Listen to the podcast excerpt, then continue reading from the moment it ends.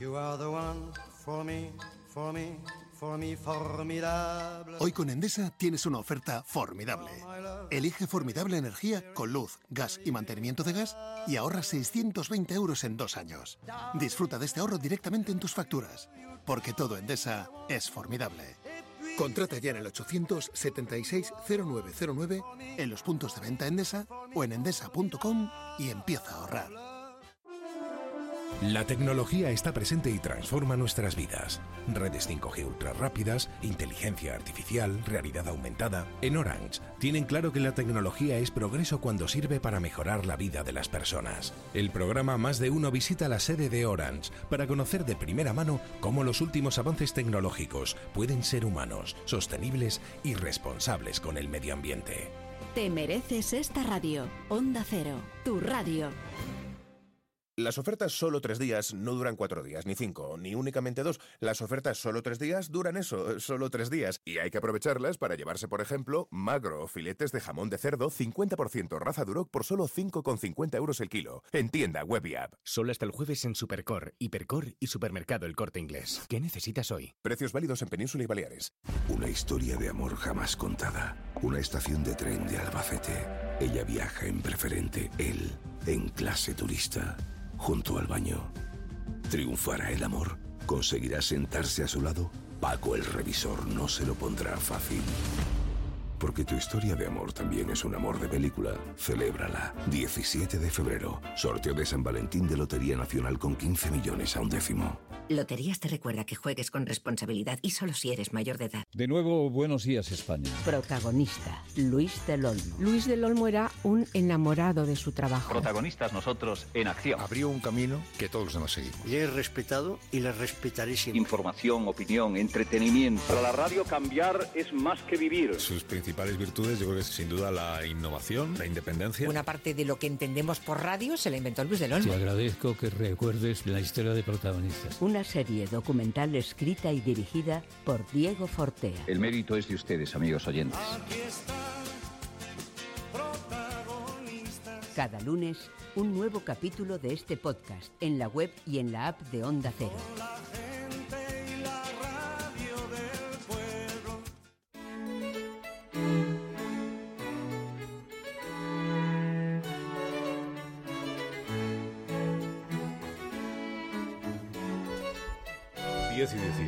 Una hora menos en las Islas Canarias es nuestro día. Es el día de ustedes, también es el Día Mundial de la Radio. Y en este Día Mundial de la Radio 2024 tenemos que hablar de este señor tan importante, ¿no? Para este medio. ¿Cómo se llama? Sí, esto es. No he dominado yo nunca el punto y, y la raya. Eh, es un señor que nació hace 150 años y que tenía esta voz tan musical. And your monument today is recorded the test of the first radio telegram to reach Australia direct from England. As the result of those experiments. Ya veis que habla un estupendo inglés. Pero él es italiano, italiano, italiano. Y responde al nombre de Guillermo Marconi. Dicen padre de la radio, por lo menos uno de ellos. uno de ellos. Nacido en mitad del siglo XIX, en la era del telégrafo, cuyos largos cables ya recorrían el mundo y permiten el milagro de la comunicación a distancia. El cable que va de Liverpool hasta Londres, por ejemplo, llevado por cientos de postes de madera y canalizaciones subterráneas, permite que el hijo le diga a su madre...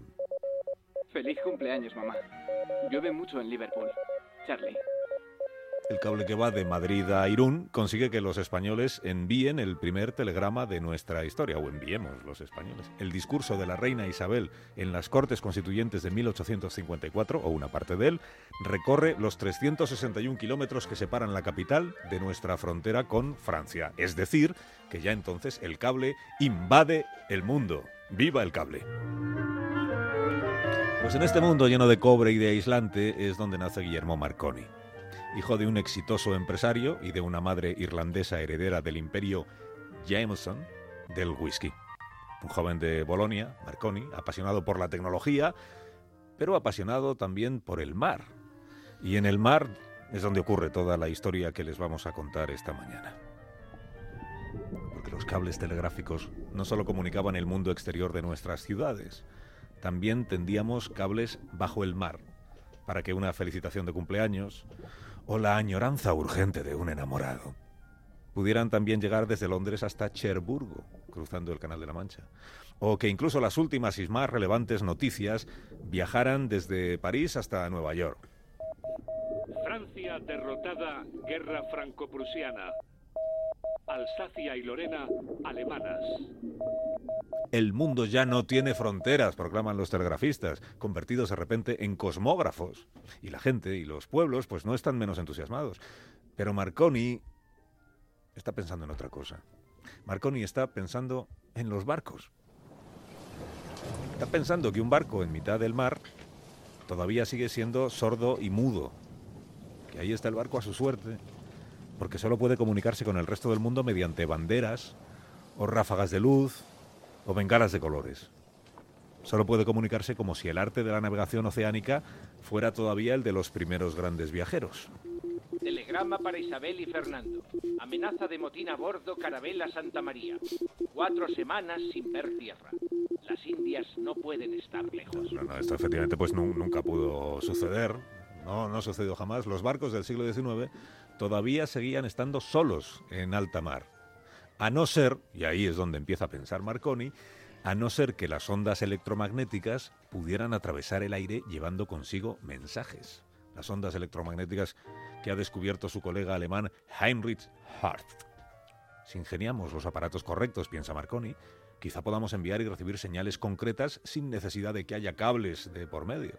Y enviar así un ¿cómo estás?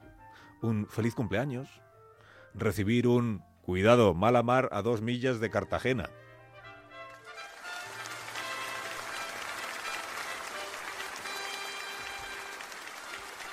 Entenderás que un invento así valga un premio Nobel, el de física. La radio tuvo varios padres, pero Marconi fue el que triunfó. Un poco más rápido que los demás en patentar, un poco más hábil que los demás para encontrar las mejores soluciones técnicas y prácticas, un poco más encantador que los demás con los periodistas, con los reyes, con los mecenas, y un poco más visionario para fundar en el momento adecuado su propia empresa. Doce años después de crear la Marconi Company, Marconi ingresa en el Olimpo de la ciencia. Es el año 1909 y no cabe un alma en este salón de Estocolmo.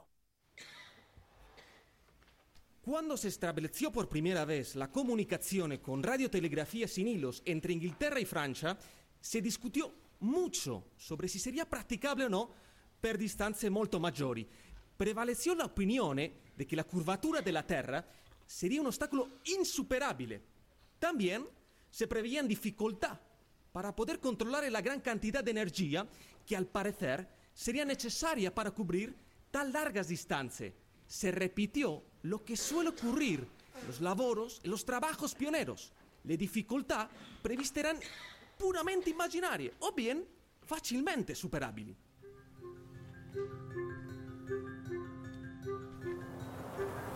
El día fue el 12 de diciembre de 1901. Un hilo invisible unía Paul en Cornualles, Inglaterra, con San Juan de Terranova, en Canadá. Un hilo invisible de 28.000 kilómetros con el Océano Atlántico de por medio. En cada extremo del ingenio se había instalado una gran estación emisora, una emisora en un lado y en la otra la emisión receptora. Con cierto secretismo, Marconi espera desde Terranova un mensaje. Pasadas las 12 del mediodía, aún no ha ocurrido nada. Pasadas las doce y media, se empieza a oír un chisporroteo y luego tres golpes sencillos. Han sonado tres puntos en código Morse. Es el mensaje planeado porque es la letra S. Esa es toda la extensión que tiene el primer mensaje transoceánico, pero sin hilos, de la historia. No cabe duda de que su uso se ha convertido en una necesidad para la seguridad de la navegación. Todos los principales transatlánticos y buques de guerra están ya equipados y su extensión a buques menos importantes es solo cuestión de tiempo, en vista sobre todo de la ayuda que ha proporcionado en casos de peligro. Con su invento, en realidad Marconi está retando a las empresas telegráficas, corporaciones cuyo negocio consiste en llenar el mundo de cables, y que por tanto presentan batalla contra esta novedad, pregonando a los cuatro vientos las limitaciones de la radio. Sean quali siano le sue carenze i difetti attuali, non c'è duda, no cabe duda, de que la telegrafía sin hilos, incluso a grandes distanze, ha llegado per rimanere, per quedarse, y no solo se quedará, sino que continuará avanzando. Las navieras no terminan de ver la utilidad del invento, pero entonces, el mismo año en el que Marconi gana el premio Nobel, dos barcos estadounidenses chocan cerca de la isla de Nantucket en Boston, en una mañana de niebla imposible.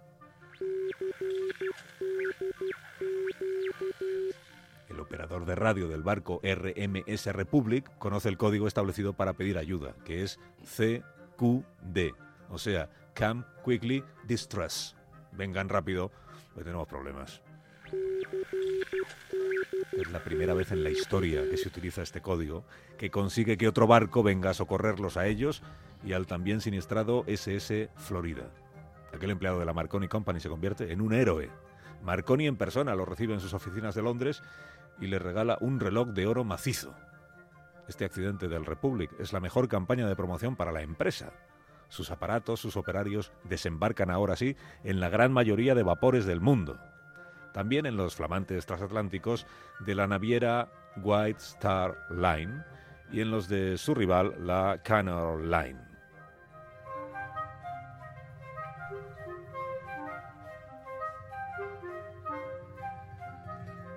Pero la hora decisiva para la radio de Marconi estaba todavía por llegar.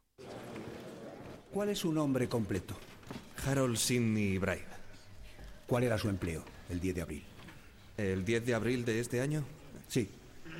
Era empleado de la Marconi Company, señor. ¿Con qué funciones? Segundo operador de radio del Titanic. Onda Cero presenta Improved and cheaper means of communication by electrical transmissions through space. Radio del Titanic. Una recreación sonora de más de uno.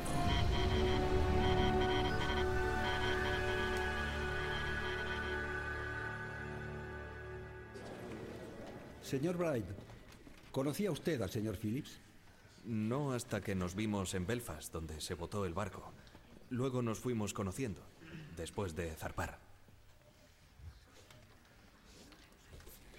Feliz cumpleaños, señor Phillips. ¿Cómo lo sabe? Bueno, lo pone en la tablilla que hay en la sala de literas. Ahí también viene el mío, por cierto. 11 de enero. Será el 11 de enero de 1900. ¿Tiene usted una cara de niño? Yo tenía 22 años y él acababa de cumplir 25.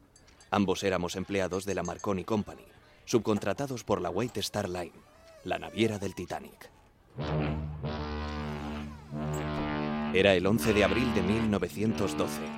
Habíamos partido de Southampton el día anterior, luego hecho escala en Cherburgo, Francia, y finalmente íbamos a hacer nuestra última parada en Queenstown, Irlanda, antes de navegar hacia alta mar.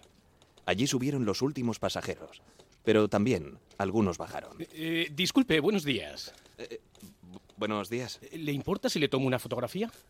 Me llamo Francis Brown, primera clase. Eh, tengo que bajarme pronto. Harold Bright, encantado. ¿Tiene usted acento irlandés? Acento de Cork. Ahora estudio en Dublín. Soy seminarista, ¿sabe? Mire, estoy documentando la vida sobre el barco y me gustaría mucho fotografiarles a ustedes también. Ah, me temo que el telegrafista principal está descansando. No, no, no, no.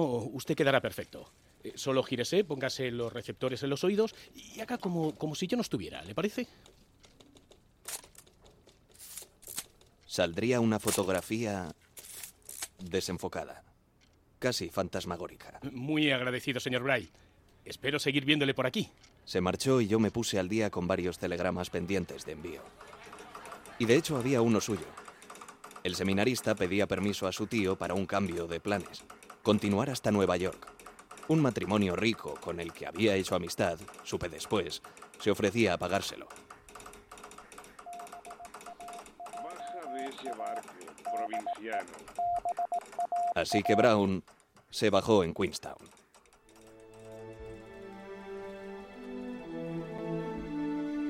Si hubiera seguido con nosotros, dudo que tuviéramos sus fotos. Fotos de la vida a bordo, que luego publicarían todos los periódicos del mundo. La suya es, de hecho, la única instantánea que se conserva de la sala de radio del Titanic. Ahora, señor Bright, me gustaría que nos explicara cómo era el aparato de radio con el que contaban en el Titanic. Era un modelo Marconi con un emisor de 5 kilovatios, equipado con un descargador de chispa, detector magnético y una batería de emergencia de emisión corta. ¿Podría considerarse como un aparato último modelo? Sí, señor. Era el único aparato de la compañía Marconi con el descargador de chispa. Podía emitir a más de 500 kilómetros de distancia, especialmente de noche, y recibir desde más de 2.000 kilómetros para estaciones de gran potencia. ¿Y sus pruebas con este aparato resultaron satisfactorias? Muy satisfactorias, señor.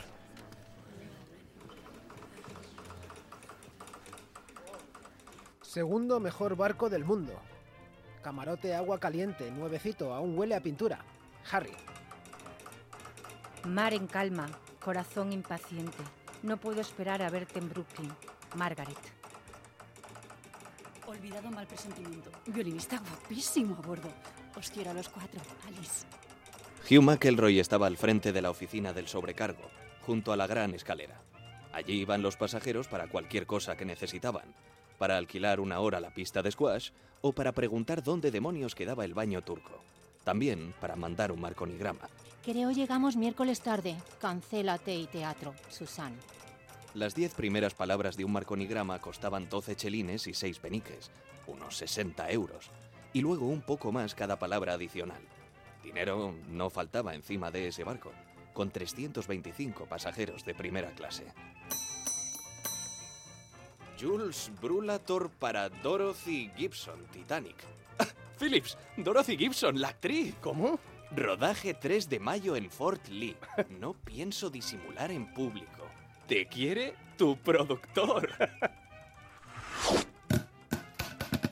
Un ingenioso sistema de tubo metánico transportaba el telegrama, copiado en papel sobre el sobrecargo desde su garita, hasta nuestra sala Marconi, metidos en cápsulas de plástico. Iban cayendo sobre una cesta de nuestro escritorio y nosotros los telegrafiábamos en código Morse. A Phillips también le divertía leer alguno en voz alta. Para profesor Bernstein, Filadelfia. Titanic más grande que el Mauritania. Fresas en alta mar. Salud. Enviamos unos 250 marconigramas hasta la noche del día 14. Póker con alemanes. Mejores sillones que en casa. Ojalá estuvieras aquí, hermanito. Simon. Las respuestas las anotábamos nosotros y las enviábamos a la oficina del sobrecargo mediante el tubo mágico. Allí, un botone se las hacía llegar personalmente a cada pasajero. Botones que cobraban a la semana lo que costaba solo uno de esos mensajes. Mensajes desde Buenos Aires, señora Brown. Por lo demás, nuestro trabajo era comunicarnos con otros barcos sobre el estado de la mar o la meteorología. Recibíamos avisos que pasábamos al puente de mando, o a veces simplemente charlábamos con otros barcos, con otros marconistas, casi todos jóvenes, para matar el tiempo y enredar.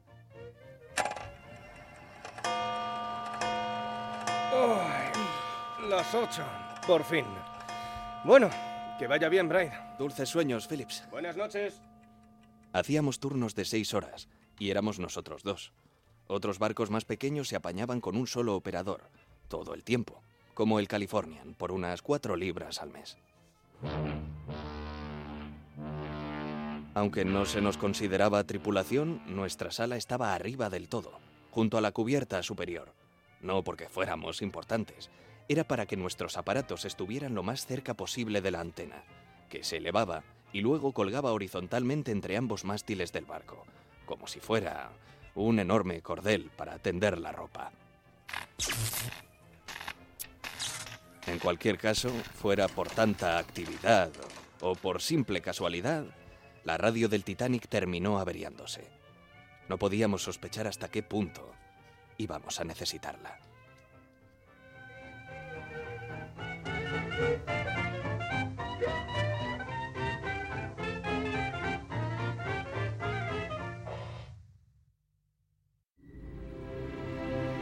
Les estamos ofreciendo la radio del Titanic. Una recreación sonora de más de uno.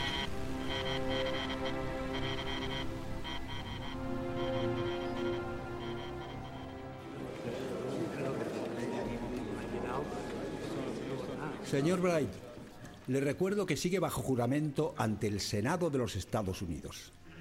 Continúo con mis preguntas, con la venia del señor presidente. Díganos, ¿estuvo la radio del Titanic inactiva en algún momento del viaje? Tuvimos algunos problemas con ella la noche anterior al accidente. Se refiere al sábado día 13 de abril. Sí, eso es. ¿Cuándo ocurrió la avería? A las 11 de la noche. Tiene que ser el condensador. ¿Estás seguro? Sí, porque el transformador no puede haber fallado. Las bobinas están nuevas, ya las vio usted en Belfast. Váyase a dormir, señor Phillips. O poco se puede hacer ya. Aprovecharé para adelantar con los registros. ¿Está usted seguro de que no le ha echado una taza de té encima? ¿Qué? ¿No? Voy a desatornillarlo y a echar un vistazo. No. Ah, eh, espere un momento, Phillips. Usted sabe que no podemos. Eh, tenemos que dejarlo así hasta llegar a Nueva York. Ya sé lo que dice el manual, Bright, pero creo que podemos arreglarlo nosotros. A ver, si la compañía quiere los chelines de toda esta gente con tanto que decir a sus familiares, no le parecerá mal que al menos lo intentemos. Ya se habían acumulado varios telegramas pendientes, pero la Marconi Company prohibía reparaciones a bordo, hasta poder contar ya en tierra con el servicio de un técnico de empresa. Phillips se empeñó, y yo le ayudé en todo lo que pude.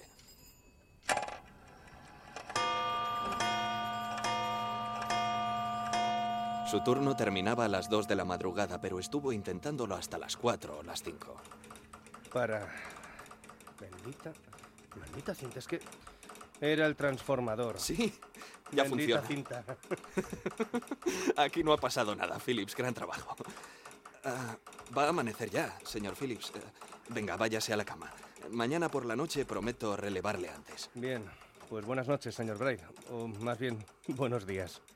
Ya era domingo. Empezaba entonces el día con más trabajo de todo el viaje.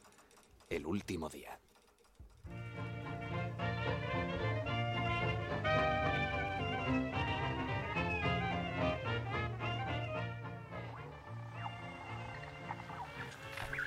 Acaparo bicicleta estática del gimnasio. Gran ejercicio matutino. Lawrence Beasley. Titanic para el Hotel Belmont de Nueva York. Reserva dos habitaciones dobles con baño. Llegada el miércoles, señora Strauss. Camarote de tercera, frío y sin luz. Solicitado cambio. Nada puede estropear tu regalo. Sara. Casi deseé que Phillips no se hubiera empeñado en arreglar aquella maldita radio. Titanic para el New York Dispatch. Visto a Benjamin Guggenheim con Isidor Strauss. Negocio en ciernes. No iba a tardar en olvidarme de ese tonto pensamiento.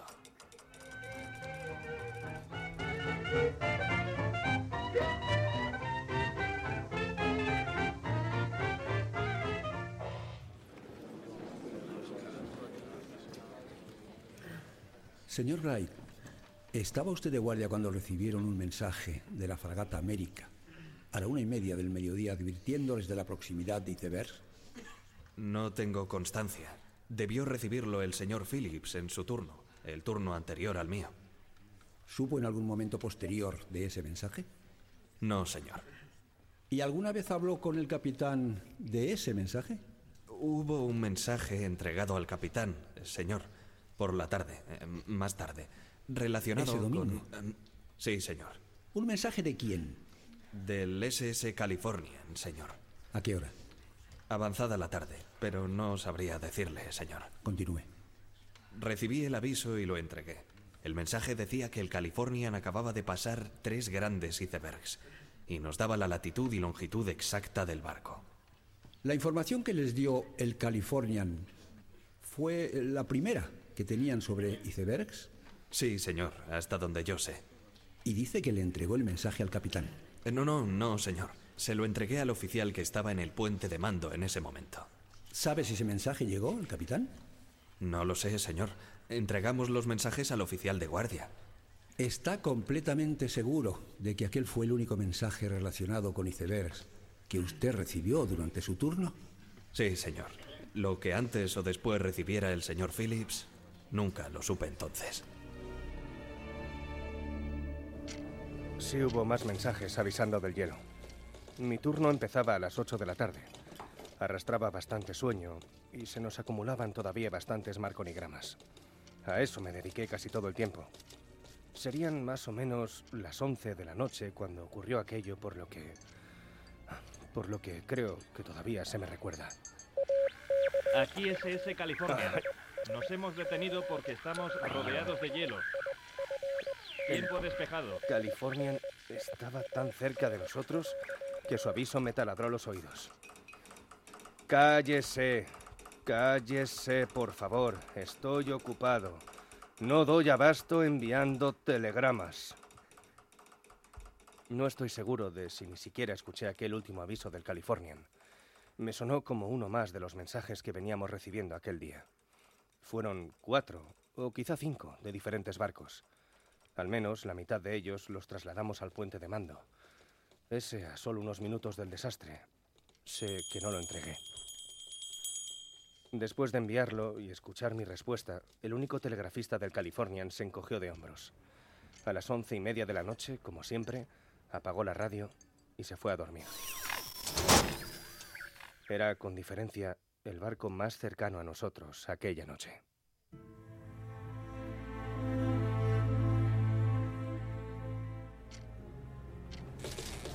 Yo estaba en mi cama, despierto, pero no sentí el impacto. Pocos lo sintieron. Cuando abandoné el cuarto de literas y entré en la sala Marconi todavía a medio vestir, Phillips me dijo que ya había terminado con los dichosos telegramas y que por alguna razón nos habíamos detenido. Entonces, el capitán del barco, Edward Smith, vino hasta nuestra sala.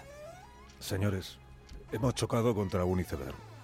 Estamos inspeccionando cuáles son los daños. Prepárense para enviar una señal de socorro, pero no lo hagan hasta que yo se lo diga. El capitán estaba tranquilo. Creo que confiaba en que solo necesitáramos un remolque. Solo un engorroso cambio de planes. Diez minutos después, Smith regresó. Envíen la señal de socorro. Veamos qué radios no duermen. CQD.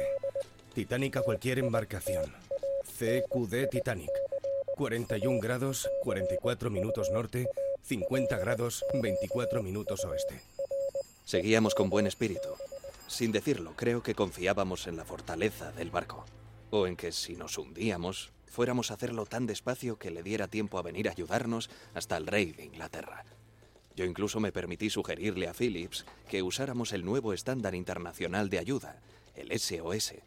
Puede que sea, le dije sarcásticamente, nuestra última oportunidad para estrenarlo. SOS Titanic a cualquier embarcación. 41 grados, 44 minutos norte. 50 grados, 24 minutos oeste. Necesitamos asistencia inmediata. Hemos chocado contra un iceberg. Varios barcos respondieron, pero estaban lejos. El capitán volvió, ya con el paso cambiado. Nos hundimos por proa. Y, y rápido, sigan pidiendo ayuda.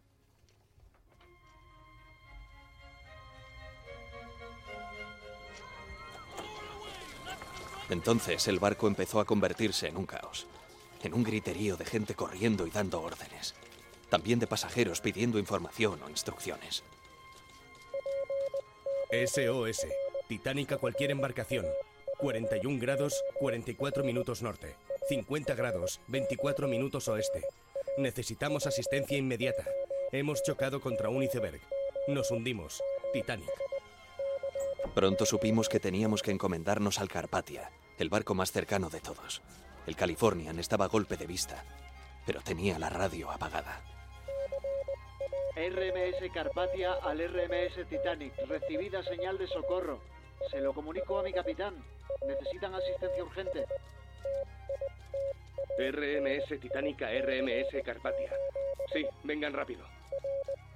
RMS Carpatia al RMS Titanic. Virando y yendo hacia vosotros.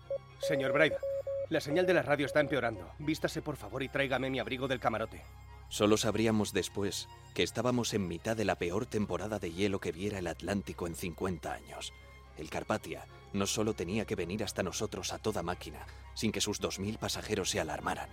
Tenía además que hacerlo esquivando el hielo, para no acabar como nosotros. Y vaya a avisar al capitán Bray. Dígale que el Carpatia ha respondido y viene hacia nosotros. De camino eché también un vistazo ahí fuera. El mar estaba en calma. No había ni una nube y las estrellas brillaban como... No recuerdo. Pero el Carpatia estaba a unas cinco horas y nosotros nos hundimos en apenas dos horas y media. RMS Titánica, RMS Carpatia. Vengan tan rápido como puedan. Perdemos potencia. Nuestra sala de máquinas se está llenando de agua hasta las calderas. Dos días después yo mismo se lo contaría al periodista del New York Times con estas mismas palabras y un pie congelado. Philip se convirtió como un hombre muy valiente. Aquella, aquella noche, aprendí a quererlo y a respetarlo. Estuvo en su puesto hasta el final, guiando el camino del Carpatia y pidiendo ayuda a otros barcos a la desesperada. Mientras, muchos otros se habían vuelto completamente locos a bordo del Titanic. SOS, SOS, CQD, CQD Titanic. Nos hundimos rápido. Estamos poniendo a los pasajeros a salvo en los botes. Titanic. La señal seguía empeorando. Fui a por chalecos salvavidas para los dos. Y entonces vino de nuevo el capitán. Han cumplido con su deber. Y ya no pueden hacer más. Abandonen su cabina. Ahora ya cada hombre queda por su cuenta. Pero Phillips aún estuvo más tiempo allí sentado. No sabría decir cuánto. El último mensaje del Titanic a las dos y cuarto de la madrugada del 15 de abril de 1912 repetía el anterior. RMS Titanic al RMS Carpatia. SOS, SOS, CQD, CQD. Nos hundimos rápido. Estamos poniendo a los pasajeros a salvo en los botes. Titanic. Entonces se levantó y por fin salimos. El agua ya llegaba al puente de mando y al timón. Yo me fui hacia proa, él hacia popa. La orquesta del Titanic, que yo recuerde, tocaba el vals de otoño. Intenté ponerme a salvo mientras veía cómo el mar se tragaba nuestra sala de radio y todo lo demás.